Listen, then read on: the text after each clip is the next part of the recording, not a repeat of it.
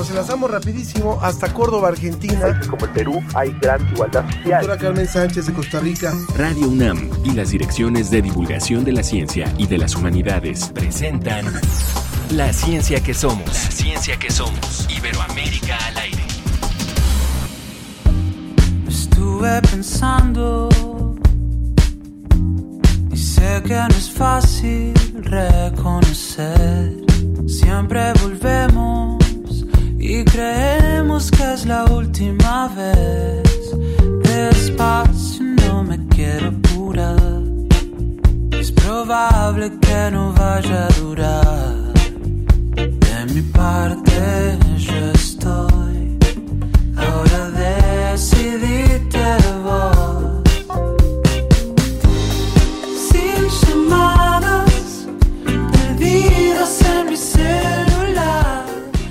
Bienvenidos, ya comienza esta emisión semanal y esta vez especial y muy espacial de la ciencia que somos Iberoamérica al aire. Yo soy Ana Cristina Olvera y entramos escuchando al grupo El Zar, originario de Argentina. Podemos escuchar en sus canciones pop muchas dedicadas al amor y como siempre saludo con muchísimo gusto a mi compañero Ángel Figueroa. Ángel, ¿cómo estás? Muy bien, muy contento de estar aquí. Es un placer saludarte. Y también es especial porque vamos a escuchar algunas entrevistas que hemos hecho a lo largo del año en forma de resumen. Aprovecho para agradecer también eh, en la Ciudad de México, en el Estado de México y en Puebla, en Oaxaca, que son algunos de los lugares en donde llegamos a través de esta transmisión.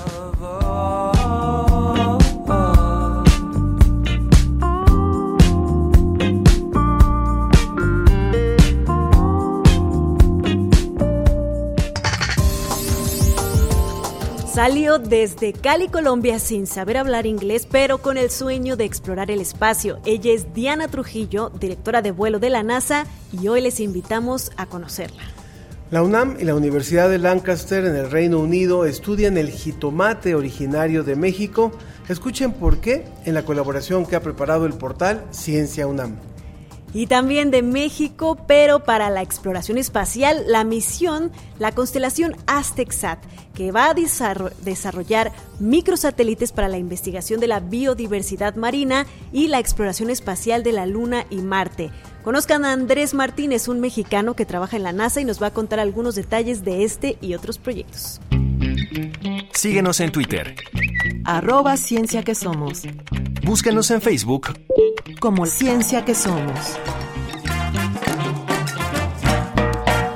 Y sabemos que está pendiente de sus redes sociales y ya que anda por ahí, pues vamos a aprovechar para que nos mande un mensaje a nuestro Facebook, La Ciencia que Somos, o al Twitter arroba Ciencia que Somos.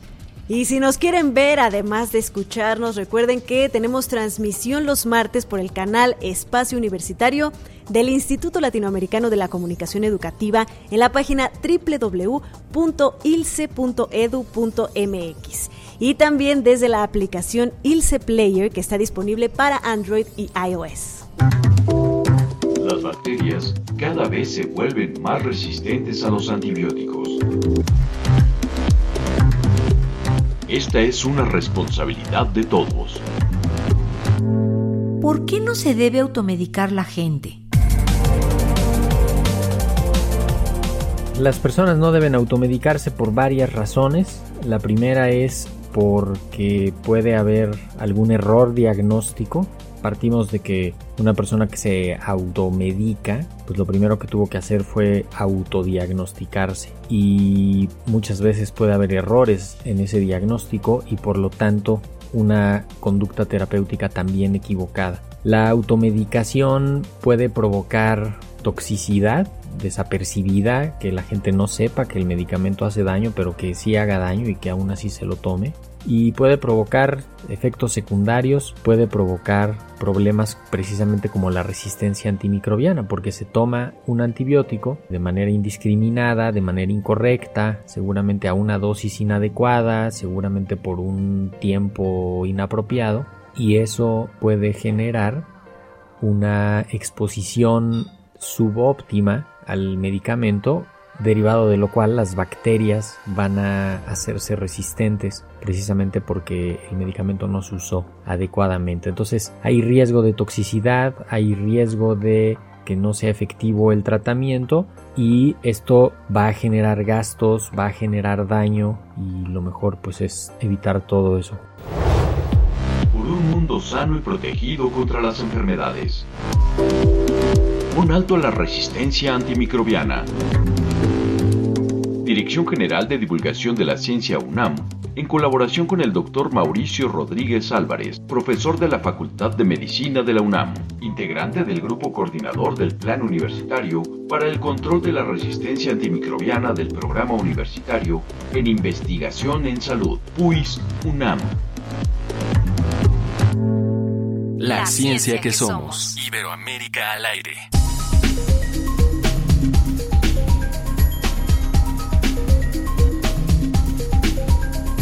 En un contexto en donde la violencia afecta a la población, en Cali, Colombia, Diana Trujillo observaba el cielo y ese le servía de inspiración para preguntarse qué habría más allá.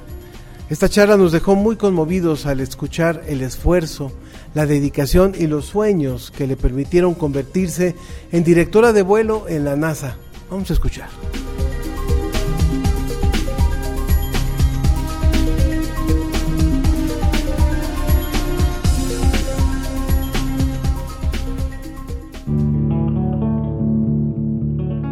Diana Trujillo, ingeniera aeroespacial colombiana nacida en la ciudad de Cali. A los 17 años emigró a los Estados Unidos buscando oportunidades académicas que la acercaran a sus intereses. Estudió ingeniería aeroespacial en la Universidad de Maryland en 2007. Ha desempeñado varios trabajos para la NASA y el Laboratorio de Propulsión Achor, JPL por sus siglas en inglés. Fue una de las cuatro jefas de vuelo de la misión Marte 2020 del robot Perseverance, además de realizar la primera transmisión en español de semejante hazaña. En menos de una hora presenciarás la secuencia del rover de la NASA, Perseverance, el cual tiene como objetivo llegar a uno de los lugares más interesantes del planeta Marte, el cráter Jezero. Soy Diana Trujillo y cualquier otro día estaré trabajando como uno de los eh, directores de vuelo de superficie de Perseverance. Pero hoy tengo el placer de traerles a ustedes el primer programa en español de la NASA de un aterrizaje planetario. El 8 de octubre de 2021 fue distinguida con los premios STEM de la Fundación para la Herencia Hispana por su importante papel en la misión del rover Mars Perseverance 2020 de la agencia. Actualmente es una de las mujeres latinoamericanas más influyentes en la industria tecnológica aeroespacial, directora de vuelo de la NASA y se prepara para formar parte de la misión Artemis.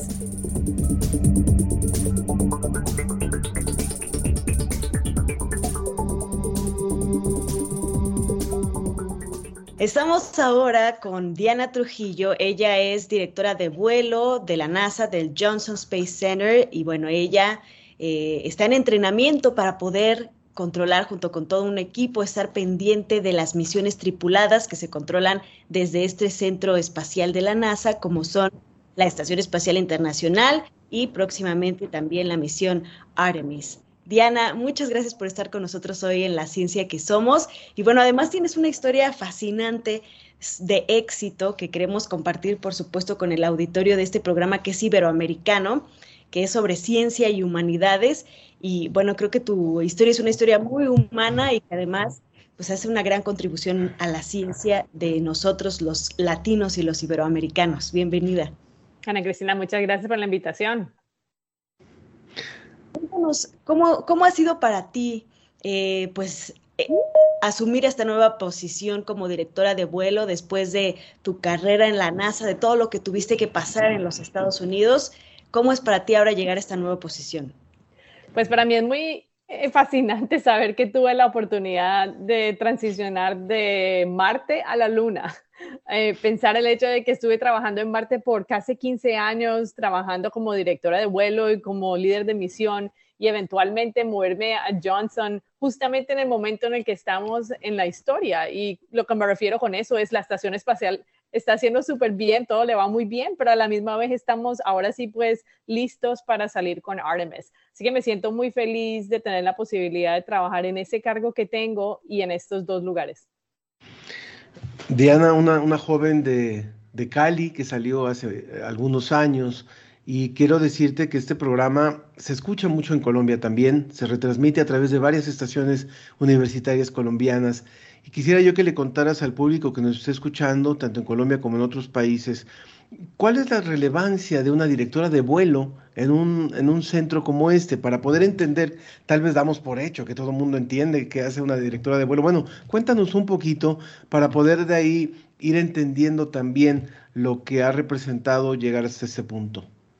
Claro que sí, gracias por hacerme esa pregunta. Bueno, el director de vuelo eh, es el individuo que es, eh, está, es el individuo que está eh, dando dirección a todas las personas que se sientan en, los diferentes, en las diferentes estaciones de un vehículo específico. Entonces, ¿qué es lo que me refiero con eso? Todos los vehículos tienen, por ejemplo, los radios, por ejemplo, las baterías, la ciencia que vamos a hacer ese día, o sea, las cámaras. Entonces, estoy, estoy hablando un poquito como de Marte y cómo lo hacíamos allá todas esas estaciones, ah, estaciones que tienen la responsabilidad de entender qué es lo que está pasando con el vehículo, qué eh, problema el vehículo tiene, cómo lo podemos comandar para hacer la ciencia que tenemos en mente o también para poder arreglarlo.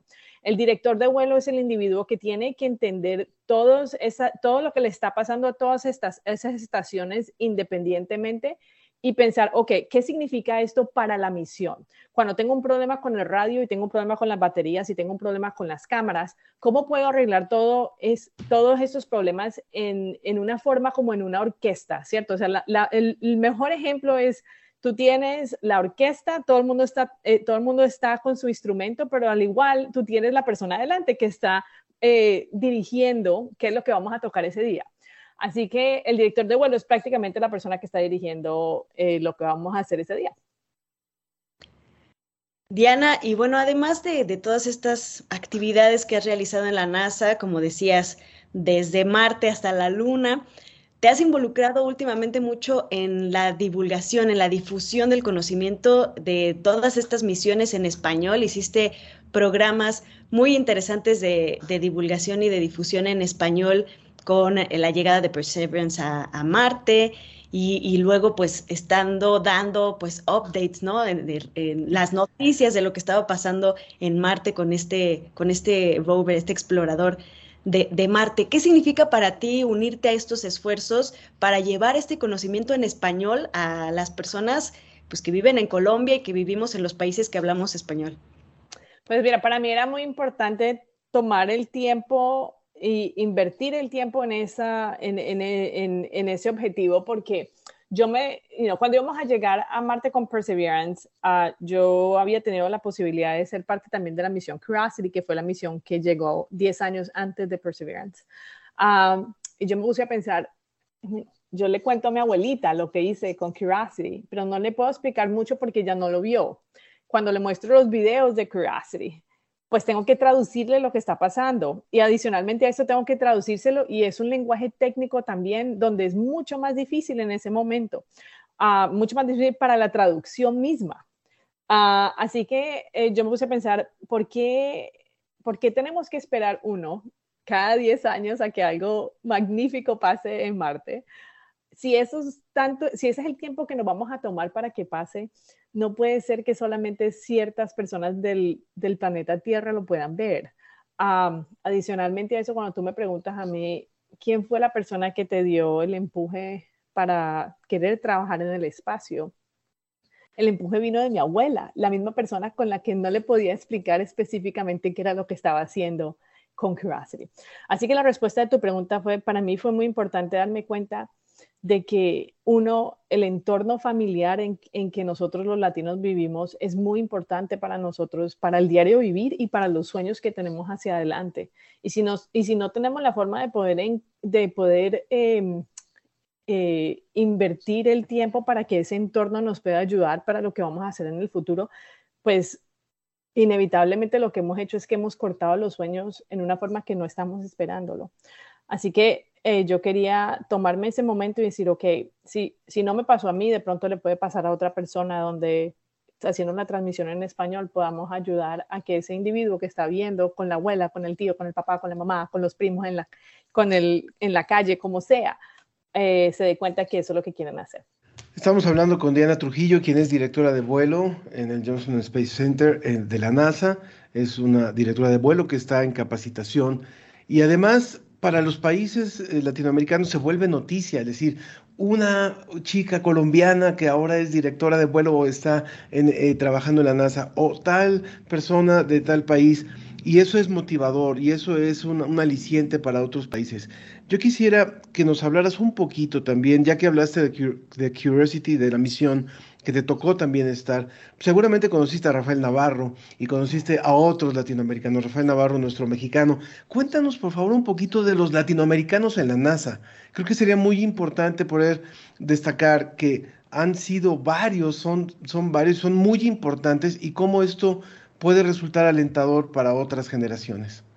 Pues bien, me gusta mucho tu pregunta porque tiene mucho que ver con lo que Ana Cristina me estaba preguntando. Cuando nosotros, eh, cuando, cuando nosotros decidimos hacer la transmisión en español, yo me acuerdo haberme sentado con la, la jefa de NASA en español y tuvimos la conversación de, no puede ser solamente yo. Si soy yo la que estoy dando la transmisión, estoy diciendo que no hay nadie más sino yo, uh, independientemente de que esté pasando en español.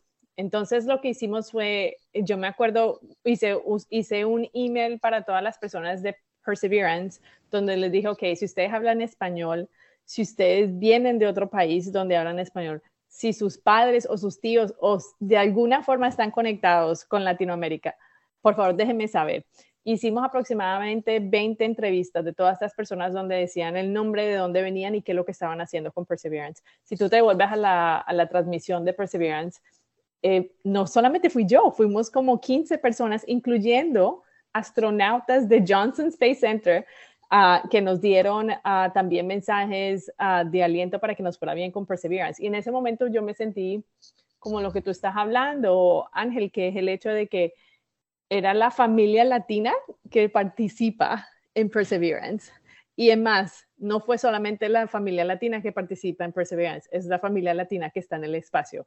Cuando Joe Acaba y eh, Frank Rubio mandaron los mensajes y, se, unieron pues a este esfuerzo, me sentí, la verdad, me sentí como cuando uno está en, los países de nosotros mismos, en el barrio donde todo el mundo sabe lo que está pasando y uno está parado en la calle y la vecina, el vecino, todo el mundo viene y eso es como que uno tiene toda la cuadra, pues es, la familia de uno y no solamente la casa. Entonces, sí, es importantísimo demostrar la representación de todos los latinos que han ayudado en muchas formas diferentes porque de pronto yo, pronto tú no quieres ser como yo, pero tú sí quieres ser como este otro individuo, tú sí quieres ser como Frank Rubio, tú sí quieres ser como Marcos que acaba también de entrar a, la clase de astronautas también. Eh, y tú te pones a pensar eso y es, es diferente, para todos es diferente y hay cosas distintas que, que nos, que nos atraen a, a, pensar que podemos hacerlo como, el otro, como la otra persona que está en la televisión. Exacto, Marcos Berríos, ¿no? Que también se, se, maneja su nombre como uno de los posibles que podría pisar la luna en, la, en las nuevas misiones Artemis y tener esa representación que se está buscando ahora de mujeres y de personas de etnias distintas a las que han participado anteriormente. María eh, Diana, ¿tú qué le dirías a las niñas que están en Colombia, que están en México, que están en Argentina, que están en El Salvador y que dicen, yo cómo hago eso, cómo lo logro, cómo lo lograste, cómo, cómo pueden cumplir sus sueños, aunque parezcan tan alejados como lo es eh, ir al espacio, ¿no? Y ya no solamente la NASA es el camino, hay muchos caminos. Claro, mira, yo te digo, son dos cosas. Creo que el compromiso es de las niñas, que lo que me estás preguntando, pero el compromiso también es de nosotros. Entonces, empiezo con el de las niñas. Yo diría que el compromiso con la, eh, eh, yo le sugeriría a las niñas que, que se den cuenta que el sueño que tienen, tienen que valorarlo. A veces tenemos sueños que alrededor de nosotros no conocemos a nadie que lo haya hecho, solamente hemos leído de personas que viven o en otras ciudades o en otros países o hablan otras lenguas y en ese momento pensamos que nuestro sueño es imposible, que no se puede hacer. Ah, pero lo que es importante es darte cuenta que si tú tienes ese sueño, tu sueño importa y lo tienes que valorar y tienes que dar lo que tú puedas dar al sueño. Si el sueño sale o no sale, pues al final del día lo que te vas a preguntar es si le diste todo lo que tú podías darle. Y si la respuesta es tú le diste todo, no te preocupes que el entorno alrededor tuyo te va a, te va a ayudar a, encontrar el camino, mientras que tú estés dándole todo. Pero si tú estás en, si tú le estás dando en neutro o no estás corriendo por tu sueño, uh, es más difícil que las otras personas alrededor tuyo entiendan qué tan importante es, porque al igual que tú, nosotros tampoco lo hemos visto. Entonces es la combinación de tú no haberlo visto y nosotros no verlo, pero cuando tú le echas las ganas, nosotros también le damos detrás tuyo para ayudarte. Ahora, con respecto a, nosotros como adultos y como la comunidad, yo pienso que es muy importante como acaba de decir, si la niña le va a echar las ganas, pues a nosotros nos toca darle la mano. Y a veces darle la mano no es decirle, ay, pero ese sueño, pues es que no hay nadie, pero es que no se puede. Pues igual es como una plantica, ¿cierto? O sea, está, ella está tratando de echarle agua y nosotros nos estamos parando encima de la planta, pues no va a salir. Ahora, yo diría que una forma en la que podemos ayudar a veces es bien simple que es escuchar el sueño, así, sueñe, así suene como algo que tú y yo no podemos hacer, ¿por qué no? O sea, yo, eh, no, tenemos que escuchar y ayudar a buscar el camino y si no entendemos cuál es el camino, es buscar las personas.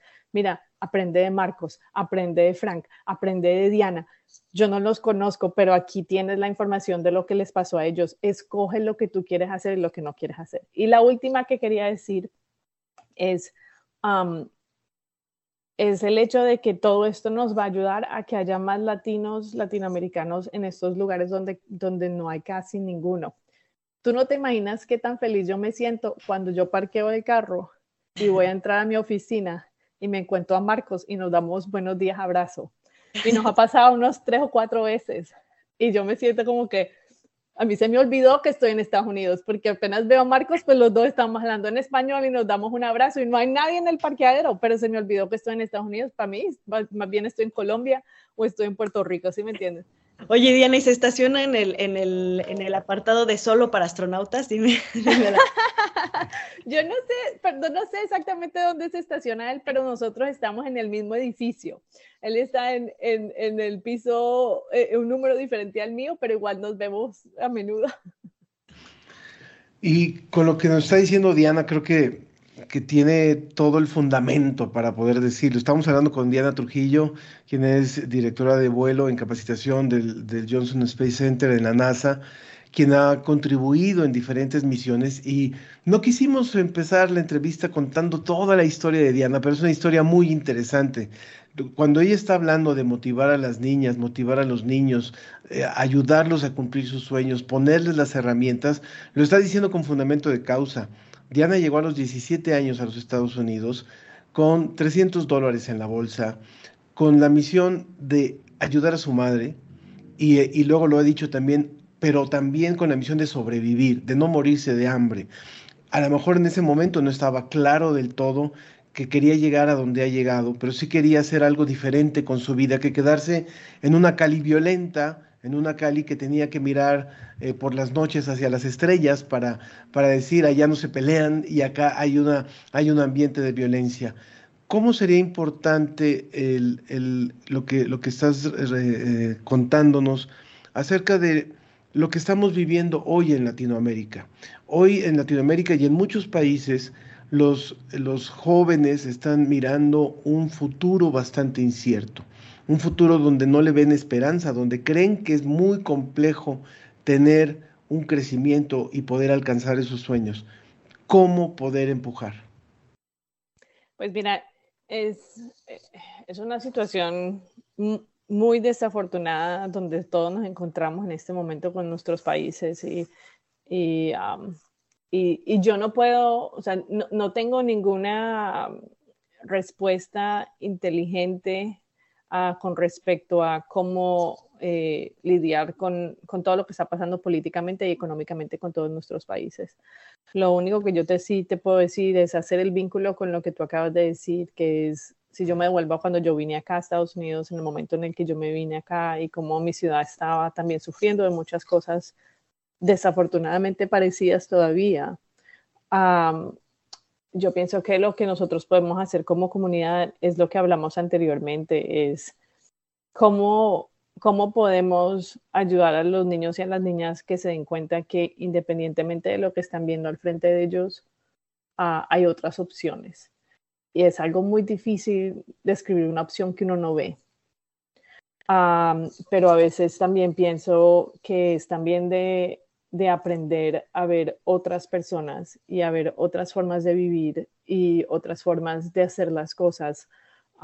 yo a veces me devuelvo a la situación en la que tú describiste cuando yo estaba en Cali con 15 años, 16 años. y yo pienso que esa situación hizo que mis principios personales de cómo yo me porto como un individuo uh, eh, salieron en ese momento, darme cuenta la diferencia en qué es importante y cómo yo quiero eh, conducir mi vida independientemente si tenga o no tenga los recursos, porque, porque yo quiero ser una persona de este tipo o de este otro tipo. Así que no, Ángel, no tengo una respuesta específica, es, eh, solamente decir de que yo sé que la situación es muy difícil, pero si yo ahora me devuelvo hoy y tú me preguntas a mí una pregunta diferente pero relacionada. porque tú crees que tú estás haciendo lo que estás haciendo hoy? ¿De dónde tú crees que tú sacaste las ganas y la habilidad de poder hacer lo que estás haciendo hoy? Yo te contestaría que es de ese momento, de ese momento de la situación, de vivir en una situación en la que es muy difícil. ¿Por qué tengo ese vínculo allí? Porque cuando las cosas se dañan en la casa, cuando no hay nada que comer, cuando no hay nada que hacer, porque no sabemos dónde estábamos, o tenemos miedo o la situación es muy difícil, nosotros no nos acostamos en el piso a hacer nada, sino que buscamos una forma de hacer algo, buscamos una forma de resolver el problema o de lidiar con la situación. Ahora, yo entiendo que lo que te voy a decir no es lo mismo, pero ahora cuando yo me siento directora de vuelo y miro a Marte o miro a la Luna o miro a la estación espacial y pienso en las cosas que nos está pasando en ese momento, esas ideas de buscarle la forma, de buscarle la comba al palo, como decimos en Colombia, todavía está allí. Y yo pienso que es tomar todas las experiencias que desafortunadamente nos ha pasado a todos y buscarle la mejor, la mejor luz de esa experiencia, porque igualmente en algún momento en el futuro lo vas a usar. Justamente, Diana, me gustaría conectar eh, esa, esa pregunta, esa cuestión tan difícil de la que estamos hablando, para, mm, para que habláramos de, otro punto importante de, tu carrera. En nuestros países, en Latinoamérica, muchas veces se cuestiona por qué, por qué invertir en estos proyectos, ¿no? Como la exploración de la Luna, como la exploración de Marte, ¿no? Ha sido muy difícil para los países latinoamericanos crear agencias espaciales. Yo que trabajé en la Agencia Espacial Mexicana, pues mucho era la, la, pregunta, ¿no? ¿Por qué tener en México una agencia espacial mexicana cuando hay tantos problemas, ¿no? Tantas cosas que resolver, tantas emergencias. Sin embargo, justo es eso, yo creo, verle la comba al palo, es decir, nos da otra perspectiva. ¿Qué opinas tú de por qué es importante eh, que una niña en Colombia pueda ver eh, sus sueños realizados y contribuir a esta, este campo que es la exploración espacial que parecería ser tan alejado de, de nuestras realidades en Latinoamérica?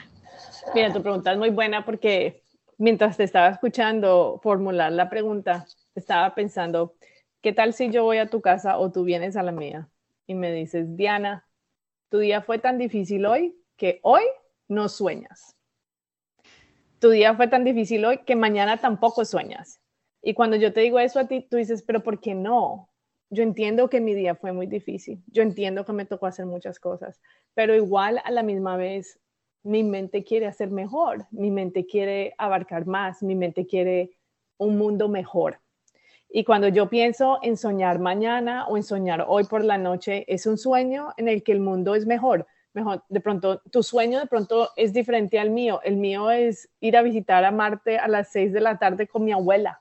Y, y cuando, yo, cuando nosotros nos ponemos a pensar en eso y nos damos cuenta de que independientemente cómo sea difícil la vida, al igual nosotros los seres humanos, en nuestra mente, en nuestro corazón, queremos hacer más, queremos dar más y cuando yo te digo a ti que no podemos hacer eh, proyectos de ir al espacio o proyectos de entender el océano o proyectos de entender qué pasa con el volcán adentro.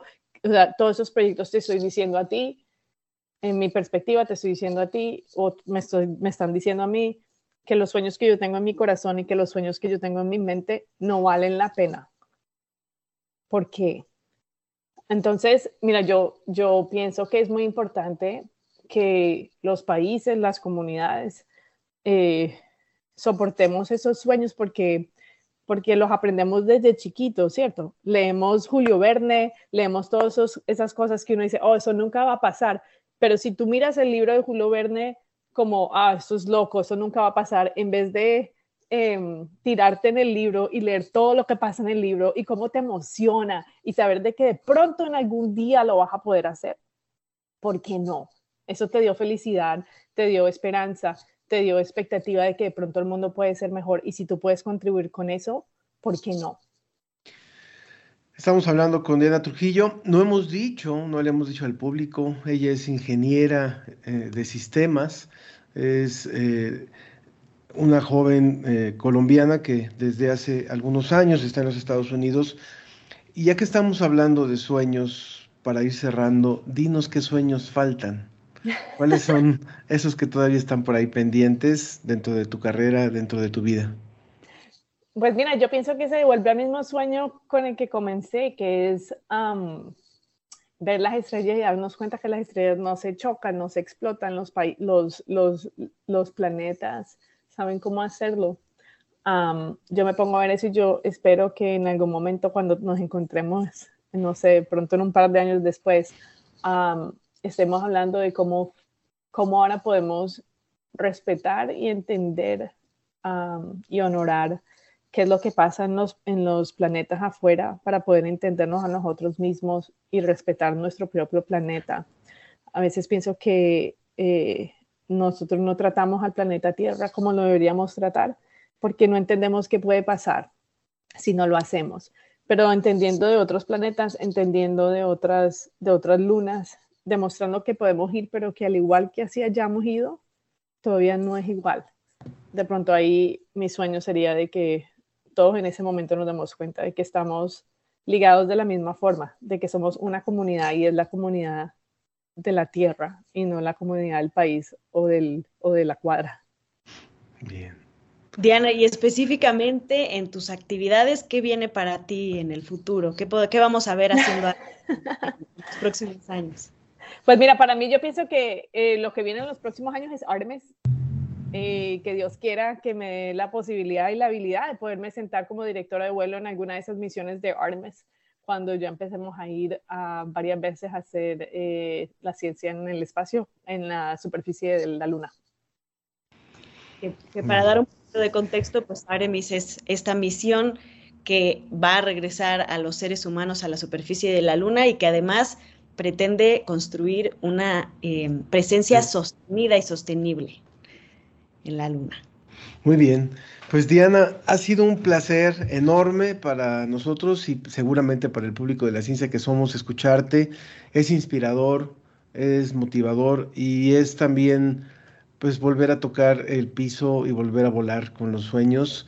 Eh, te agradecemos tu tiempo, eh, sabemos que estás en en medio de muchísimo trabajo, pero te das un ratito para conversar con nosotros y con el público, lo dijimos, de Colombia también, que te está escuchando y que seguramente va a comentar muchas cosas sobre esta conversación. Un abrazo y gracias por, por tu tiempo. Muchas gracias por la invitación. Gracias, Diana. Ha sido Diana Trujillo, eh, quien es directora de vuelo del Johnson Space Center de la NASA y que ha estado hoy con nosotros aquí en La Ciencia que Somos. La, ciencia, que, somos. Iberoamérica al aire.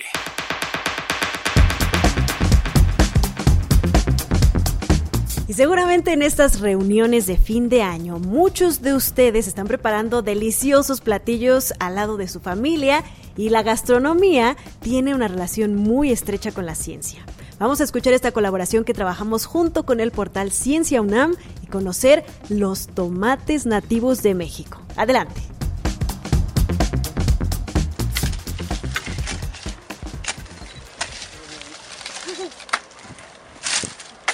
El jitomate es uno de los vegetales más consumidos y producidos en el mundo.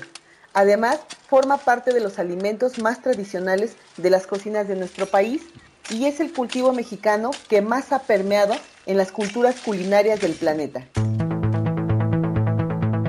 Se le ha llamado el oro rojo de México, ya que somos el centro mundial de su domesticación. Además, el tomate nativo y ancestral mexicano posee una amplia diversidad genética, es altamente nutritivo y tiene una gran variedad de colores, sabores y aromas, lo cual le da a las cocinas mexicanas un toque único a nivel mundial. A pesar de su importancia, los jitomates nativos y ancestrales han dejado de ser conocidos y cultivados, lo cual ha llevado a priorizar la producción de variedades comerciales no nativas del país, como el jitomate saladet, el cual en las últimas décadas ha permeado en los mercados y por lo tanto en nuestros hábitos alimenticios. La doctora Gabriela Toledo, profesora e investigadora de la Universidad de Lancaster, explica al respecto.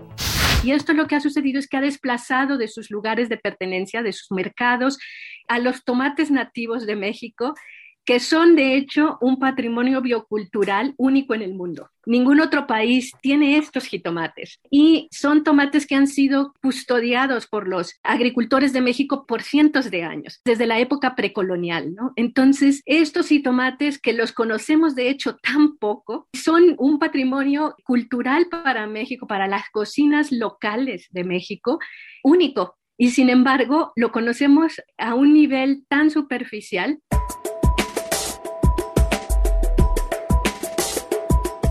La Academia de Ciencias Médicas del Reino Unido, a través de un programa bilateral con México, decidió invertir en fomentar la formación de redes transdisciplinarias y transsectoriales en nuestro país que permitan la conservación, conocimiento y aprovechamiento sustentable de estos jitomates. Esto con el fin de que dichos cultivos permanezcan en sus lugares de origen, sigan evolucionando con sus ambientes y en sus ecosistemas y mantengan sus propiedades alimenticias y sabores únicos dentro de las dietas locales. Este programa académico es liderado por la Universidad de Lancaster en Inglaterra y por el Instituto de Biotecnología de la UNAM. Uno de sus objetivos es fomentar la integración de redes comunitarias y transsectoriales, es decir, la formación de grupos de beneficios compartidos entre pequeños productores, cocineras tradicionales, chefs, estudiantes de gastronomía y de otras disciplinas, académicos, divulgadores y periodistas, con el fin de que promuevan el conocimiento y el consumo de los jitomates nativos del país. La doctora Patricia León del Instituto de Biotecnología de la UNAM señala. Está muy bien que internacionalmente hayan sido receptivos, pero que efectivamente también necesitamos de alguna manera encontrar apoyos nacionales que permitan mantener no solo estas ferias, sino lo más importante es el apoyo a los productores y a los bancos de semilla y a las personas que tratamos de alguna manera de mantener este legado que es único. Asimismo, como parte de este trabajo colaborativo, también se realiza una feria del jitomate nativo y ancestral en México para celebrar a estos tomates y su diversidad, con el objetivo de que vuelvan a permear en la sociedad y la gente los conozca, pues esto fomentaría que se sigan produciendo. Con información del portal Ciencia UNAM, María Luisa Santillán.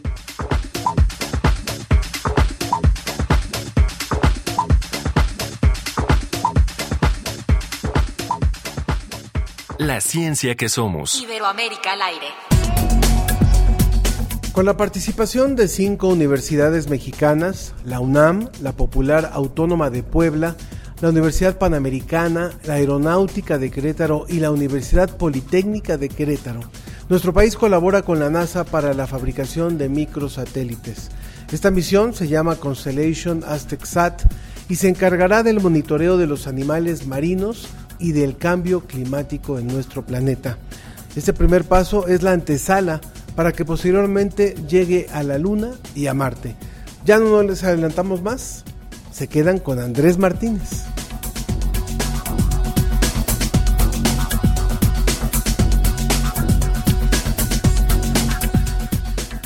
Vayámonos hacia Jutla, de donde es Andrés Martínez y con quien nos da un enorme placer poder platicar Andrés es ejecutivo de programas espaciales de la División de Sistemas de Exploración Avanzada de la NASA. Y él justamente, originario de, Morelos, ha hecho toda una carrera eh, eh, allá en los Estados Unidos y nos da un placer tenerte, Andrés, bienvenido. Hola, soy Andrés y les saludo desde mi oficina aquí en NASA, en Silicon Valley, donde intento este, construir un pedacito de México. Qué maravilla, muchas gracias. Maravilloso, Andrés. Pues nos da mucho gusto tenerte en, el programa, no solamente porque eres uno de los mexicanos que más ha apoyado eh, pues esta relación entre la NASA y instituciones de nuestro país para que podamos seguir desarrollando el ámbito espacial en, en México y en otros países de América Latina, sino también porque se acaba de lanzar, ser el kickoff de un nuevo proyecto en el que ya eh, se lleva varios años trabajando, ya hubo un primer lanzamiento del, del eh, nanosatélite AztecSat 1, pero ahora la UNAM y otras universidades de, México están preparando una constelación de varios satélites que van a ser parte de este, de este proyecto de AztecSat para seguir con el desarrollo espacial de, de, los universitarios de nuestro país. Cuéntanos de qué se trata esta constelación, Andrés. Ah, sí, muchas gracias. Mira, sí, estoy bien emocionado porque acabamos ya de tener la, la ceremonia oficial del arranque de este nuevo proyecto. Y es, es, una misión mucho más difícil, mucho más compleja. Ya esta sí es una misión científica, eh, como las que hacemos aquí en NASA. Eh, va a ser de demostración de nueva tecnología para el uso del rastreo de animales marinos, ¿verdad? Y les voy a contar, eh, este, ya por muchas décadas ah, en todo el mundo los, científicos rastrean los animales para, para aprender a dónde van, por qué van ahí, y les ponen etiquetas para, para tomar este, muestras de salinación, de temperatura, de, vitales de, del animal, porque toda esta información es muy útil, es útil para diferentes cosas. Cosas como, pues, saber si está cambiando la temperatura del agua, saber si, si este, una, una corporación que está explorando eh, petrolera que quiera excavar y pide algún permiso, e, esta información de rastreo de los animales les ayuda a decir, bueno, si excavamos aquí, pues vas a, va a tener este impacto eh, eh, ambiental. Así es de que con esta nueva tecnología van a tener, vamos a poder rastrear estos animales con una precisión mucho más exacta. Hoy en día el sistema de tecnología que usan, eh, pues tiene un, le llaman un margen de error de 100 kilómetros. Para nosotros no es un margen de error. Es, es, información que no es usable para nosotros, ¿verdad?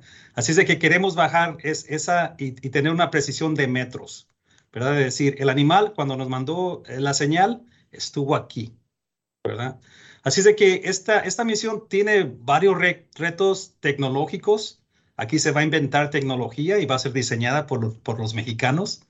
Y, y este, y, bueno, retos tecnológicos, pero también reto porque participan cinco universidades, ¿verdad? Y, como sabemos, a veces es difícil eh, colaborar con, con, colegas dentro de una institución. Ahora imagínate de, de cinco instituciones.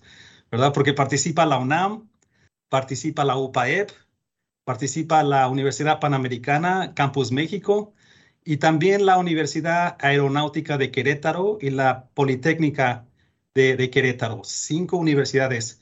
Eh, tenemos el respaldo eh, y el compromiso de, estas cinco, ya los rectores ya, ya este, se comprometieron. Eh, me parece que la ceremonia de, firma de, de, la UNAM fue recientemente pero yo estoy muy emocionado por todo el apoyo eh, de estas instituciones y, y porque este reto eh, es, es, es, una misión difícil, es una constelación que aparte de, de inventar nueva tecnología para el rastreo de, los, de esos animales increíbles, eh, pues también tenemos que volar la constelación en, en formación, ¿verdad? Así es de que es otro reto porque eso es algo que México no ha hecho. Y, esto nos daría, este proyecto le daría a México eh, una constelación y sería el primer país en Latinoamérica en tener una constelación. Sabemos también, Andrés, que tú participas en el proyecto que está buscando eh, el regreso de, de, los seres humanos a la Luna. Y has dicho fuerte y quedito que las mujeres son mejores astronautas que los hombres. Cuéntanos un poquito por qué y cuéntanos de tu, tu participación. Es, muy interesante, pero también cuál es tu, tu, tu juego en este, en este proyecto, cuál es tu papel en este proyecto. Sí, mira, en, las en la década de los 60, antes de que se escogieran a los astronautas, al primer equipo de astronautas, se hizo un estudio, ¿verdad? Y, y un estudio que en aquel entonces, por por las condiciones eh, que teníamos, eh, el estudio resultó de que la mujer era el astronauta perfecto, ¿verdad? Hasta ah, creo que en Netflix hay una serie que documenta eso. Y, pero porque éramos aún más machitas, machistas de lo que somos hoy, eh, decidieron no aceptar ese, es el resultado de ese estudio. Aún sigue siendo la mujer el astronauta perfecto. Hemos hecho estudios de de cuál sería el astronauta perfecto para ir eh, a Marte, sobrevivir ese, ese largo viaje, eh, no solamente físicamente, pero psicológicamente. Y la mujer es, sigue siendo el astronauta perfecto. Ahora, mi papel en, este nuevo eh, programa de Artemis, Artemis, Artemisa, como sabemos todos, es la hermana gemela de Apolo. Y nuestro programa espacial de la Luna, Apolo, fue tuvo un éxito tremendo, ¿verdad? Así es de que a propósito le nombramos Artemis, Artemisa, porque nos hemos comprometido a, que en nuestro primer regreso a la Luna van a ser dos astronautas y uno de ellas, una de ellas va a ser mujer. Ya nos comprometimos, por eso el nombre de Artemis. Pueden ser dos. Ojalá Pueden ser dos mujeres.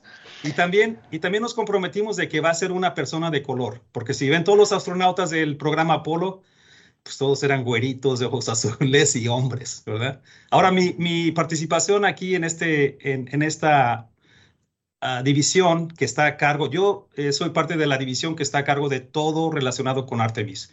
Y mi contribución es este, misiones precursoras, ¿verdad? Donde mandamos sondas para informarnos más de, cosas que no sabemos. Estoy a cargo de cuatro misiones que están dentro de nuestro eh, bello Moon Rocket que vamos a lanzar, ya anunciamos ayer, el 14 de, noviembre.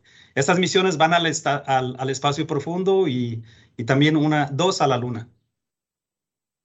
Así es, son, son satélites pequeños y, la, importancia, la, importancia de estos satélites pequeños en los que tú eh, trabajas muy arduamente y has trabajado durante eh, a, lo largo de, mucho tiempo de tu carrera. Eh, es, es, fundamental, como nos decías, esto de, la constelación que estamos, que estamos desarrollando en México. Y quiero regresar a este tema porque verdaderamente se me hace importantísimo.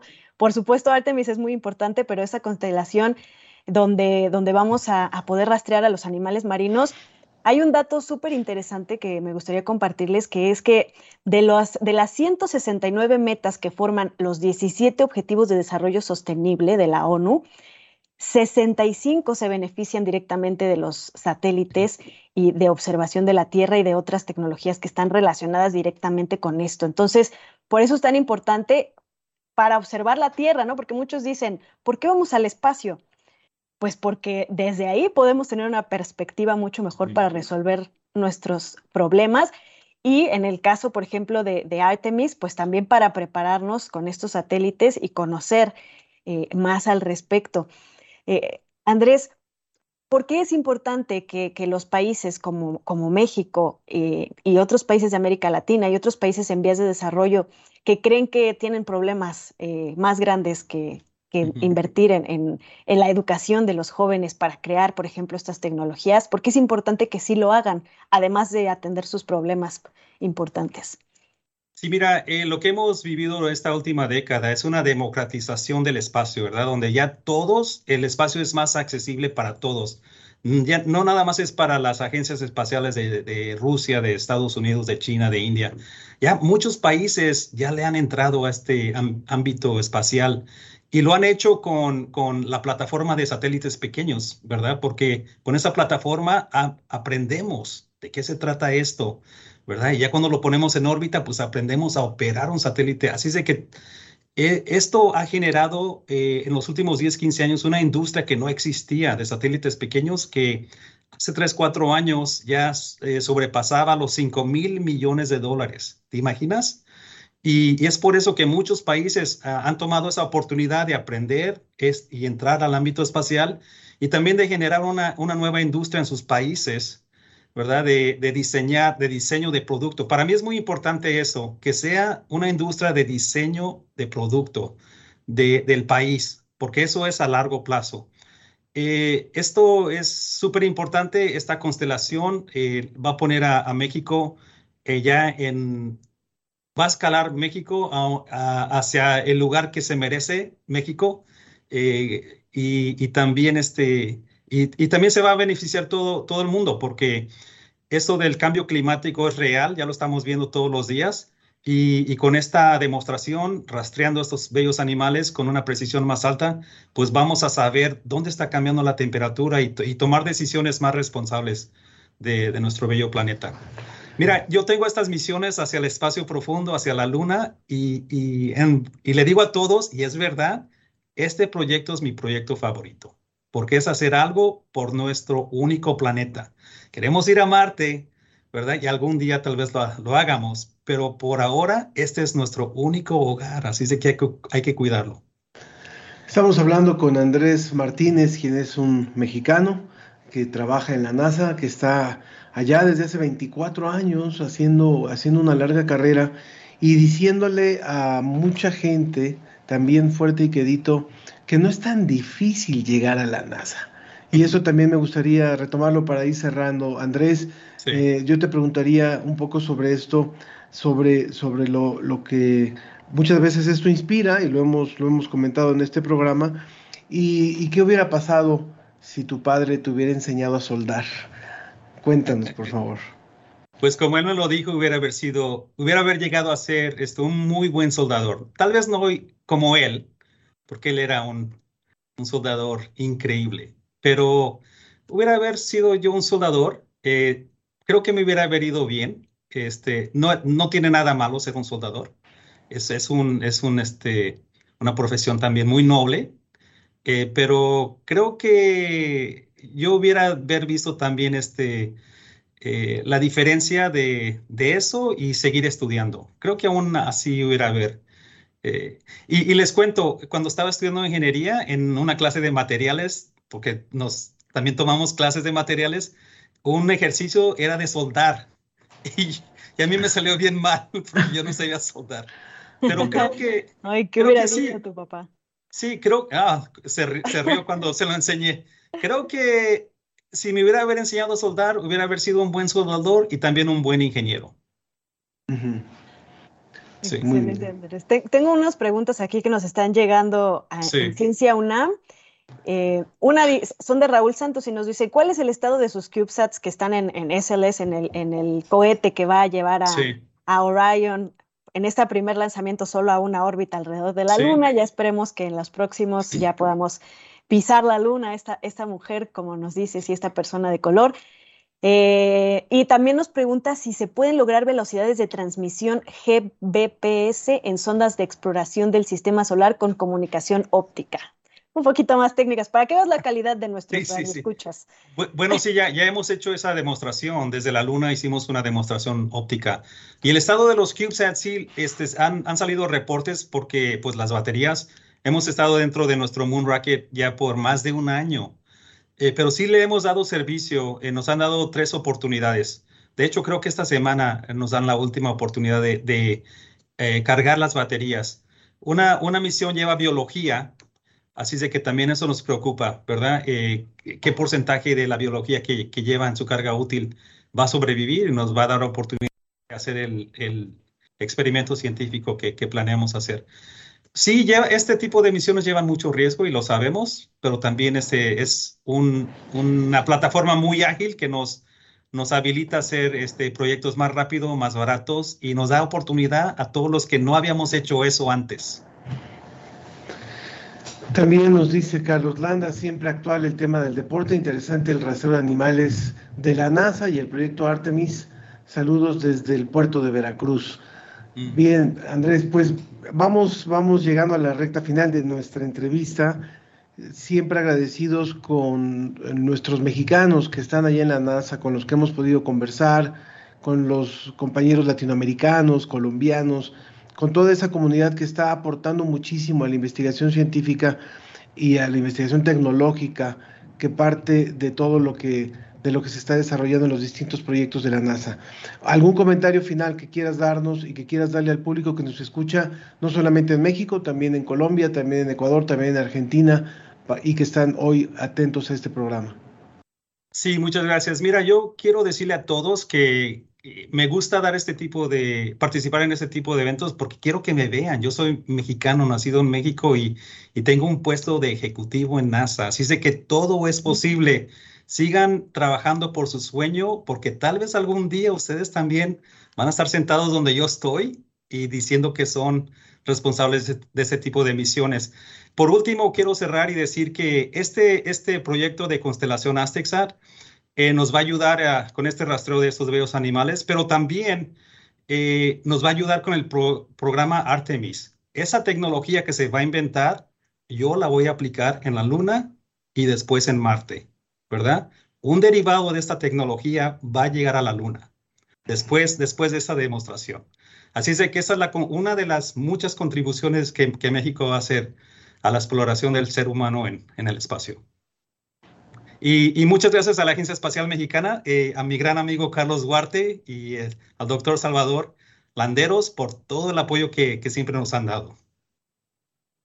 Gracias Andrés, pues muchas gracias por platicarnos de este proyecto, por seguir inspirando y sobre todo Muchas gracias, yo te conozco desde que empezó este, este proyecto y, me consta el trabajo arduo que has invertido de tu tiempo libre, ni siquiera porque, este, porque ese sea parte de tus labores en, en, tu puesto en la NASA ni en ningún otro lado, para que México esté ahí y esté sonando y que, y que finalmente se logre después de tanto esfuerzo esta colaboración de todas estas universidades y sé que va a crecer mucho más. Entonces, muchas gracias por no rendirte por nuestro país. Gracias, Andrés. Gracias. Muchas gracias, por esta entrevista.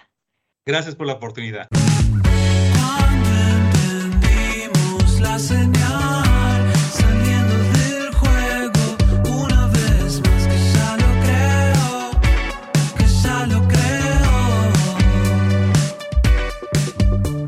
Concluimos así la emisión de este día y agradecemos muchísimo que haya estado con nosotros a lo largo de este año, deseándoles por supuesto un muy buen 2023. Que el inicio de este año nuevo sea un gran pretexto para que haya nuevos propósitos, mucha ciencia y muchas humanidades. Muchas gracias Ángel. Muchas gracias Ana Cristina. Acuérdense que la ciencia sin humanidad es nada. gracias. Gracias.